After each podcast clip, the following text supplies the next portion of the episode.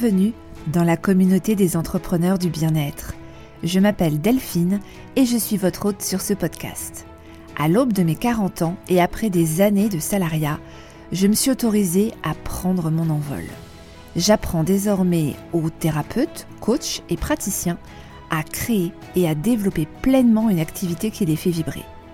En solo ou avec des invités inspirants, je vous partage des clés et de l'énergie positive pour avancer avec clarté et structure. Pas à pas, démarrez, rayonnez, diversifiez votre activité pour vous sentir confiant dans un métier qui a enfin du sens.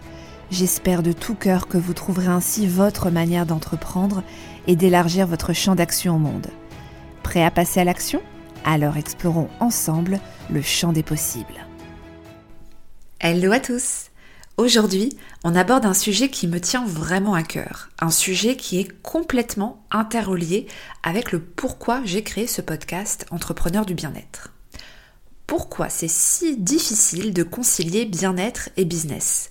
Et surtout, comment dépasser les barrières, les a priori sur les notions de business, d'entrepreneuriat, de marketing, afin de réussir son activité de thérapeute ou de praticien? Peut-être qu'à ce stade, cela ne vous semble pas nécessaire de vous développer sur ces sujets. Et peut-être que vous pensez que votre formation métier, en sophrologie, en coaching ou en naturopathie, est suffisante pour l'exercice de votre activité.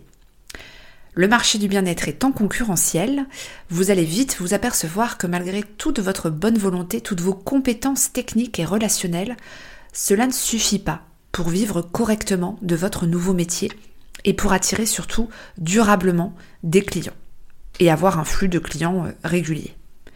Alors je ne vous dis pas ça pour vous faire peur, mais pour, pour vous faire prendre conscience que le développement de compétences entrepreneuriales et business devrait être aussi évident pour l'ouverture de votre cabinet que votre formation de thérapeute ou de praticien. La mission du podcast, c'est d'aider les thérapeutes et praticiens à vivre de leur activité et à la développer pour avoir plus d'impact, mais également à mettre en lumière de nombreux entrepreneurs du bien-être qui viennent de domaines différents et qui en sont à différents stades de développement de leur activité. Alors si le programme vous plaît, et avant que j'entre dans le vif du sujet, abonnez-vous au podcast si ce n'est pas déjà fait, afin de ne louper aucun épisode. Dans cet épisode, je vous propose de réconcilier les deux mondes, bien-être et business, et surtout de vous proposer une approche de l'entrepreneuriat plus douce, plus éthique et gagnante pour votre activité. Toutes les stratégies de développement business ne sont pas forcément appropriées pour le secteur du bien-être et pour vous-même. Alors au programme, pourquoi c'est si difficile à faire de concilier bien-être et business, mais pourquoi c'est la chose à faire pour votre activité, et comment devenir un entrepreneur du bien-être en restant fidèle à vos valeurs et à votre intégrité, en dessinant votre propre chemin? Alors déjà, pourquoi cette réticence vis-à-vis de la notion de business que je retrouve souvent chez de nombreux thérapeutes et praticiens?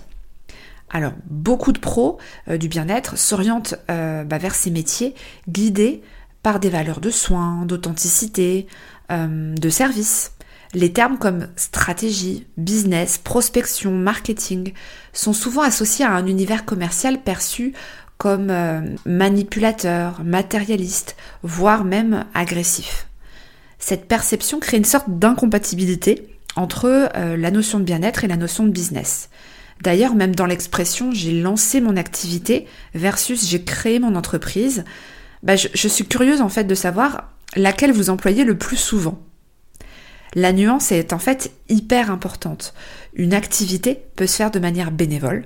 Une entreprise pour exister doit être rentable. Alors ça ne veut pas dire qu'on devient rentable euh, n'importe comment, bien sûr. J'imagine que votre but, euh, c'est de gagner votre vie en tant que praticien et d'exercer votre métier le plus longtemps possible. Au même titre que vous êtes thérapeute, vous êtes entrepreneur. Vous ne pouvez pas l'occulter. Aider les autres, mieux connaître les personnes que vous souhaitez attirer, euh, vous faire connaître, convaincre aussi que la solution que vous proposez à leurs problèmes est la meilleure. L'utilisation de stratégies business peut se faire sans compromettre votre intégrité et sans recourir à des techniques de vente manipulatrices. On a tous en tête hein, l'image d'un commercial qui force une vente de manière euh, ultra poussive, un peu aussi euh, le vendeur de tapis qui promet euh, tout et, n'importe quoi. Et en fait, c'est vraiment de ces deux modèles que vous devez vous détacher. Vos clients ont un problème, un besoin, vous apporter une solution de qualité. Et faire cela, ce n'est pas faire de l'argent sur le dos de vos clients qui seraient en situation de faiblesse. Un médecin ne travaille pas à titre gratuit, par exemple. L'autre difficulté que je rencontre le plus chez les praticiens que j'accompagne, au-delà des a priori ou des croyances euh, limitantes vis-à-vis de la notion de business, c'est la sortie euh, de zone de confort que ça vous demande d'aborder ces nouveaux sujets. Une sortie de zone de confort en plus sur des sujets qui parfois, enfin souvent, ne vous passionnent pas, que vous ne maîtrisez pas.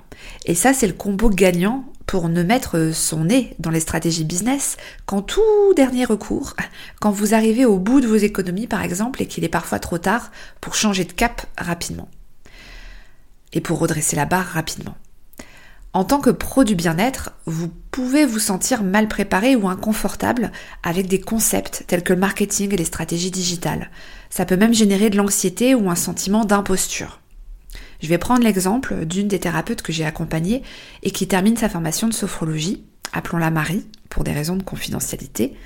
Donc Marie travaillait sur le pitch de son activité, présenter en quelques mots qui elle est, qui elle accompagne et, euh, et à faire quoi.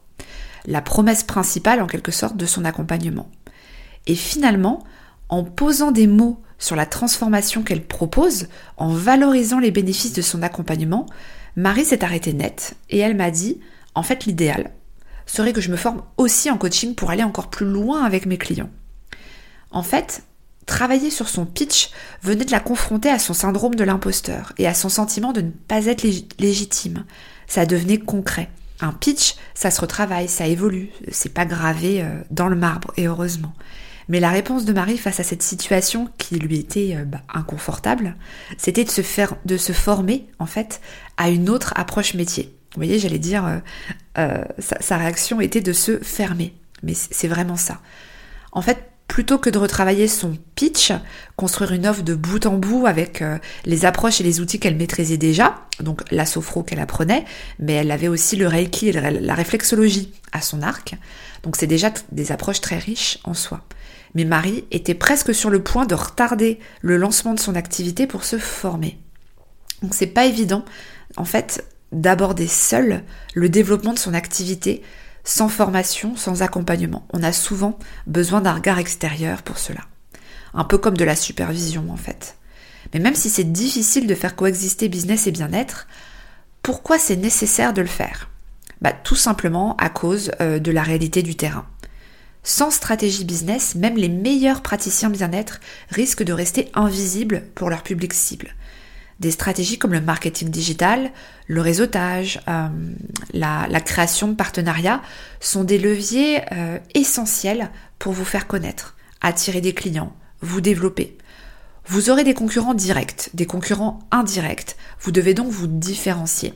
Et pour accompagner et impacter plus de personnes, vous devez faire connaître votre existence et proposer des offres qui répondent réellement aux besoins de vos clients, comprendre votre marché, etc. Et cela passe par des stratégies et des actions business. Et puis, pour favoriser la stabilité financière et ainsi exercer de manière euh, pérenne votre activité, vous, bah vous devez en fait être aussi polyvalent. Alors j'aime pas trop employer le verbe devoir un petit peu à toutes les sauces comme je le fais là, mais là pour le coup, euh, s'il y a bien euh, un facteur clé de succès à, intégrer, c'est vraiment cette polyvalence, ces différentes casquettes que vous devez porter en tant qu'entrepreneur dans le secteur du bien-être. Et donc, au même titre que des compétences métiers, les compétences entrepreneuriales, gestion, marketing, communication, vente, euh, s'apprennent. Et ça, c'est le point positif, c'est rassurant. Le secret finalement entre ceux qui réussissent à vivre de leur activité et ceux qui n'y arrivent pas, c'est de concilier votre passion, votre expertise avec une approche plus stratégique, euh, plus pragmatique de votre, de votre métier pas seulement pour survivre, mais pour vivre confortablement et sereinement de votre activité.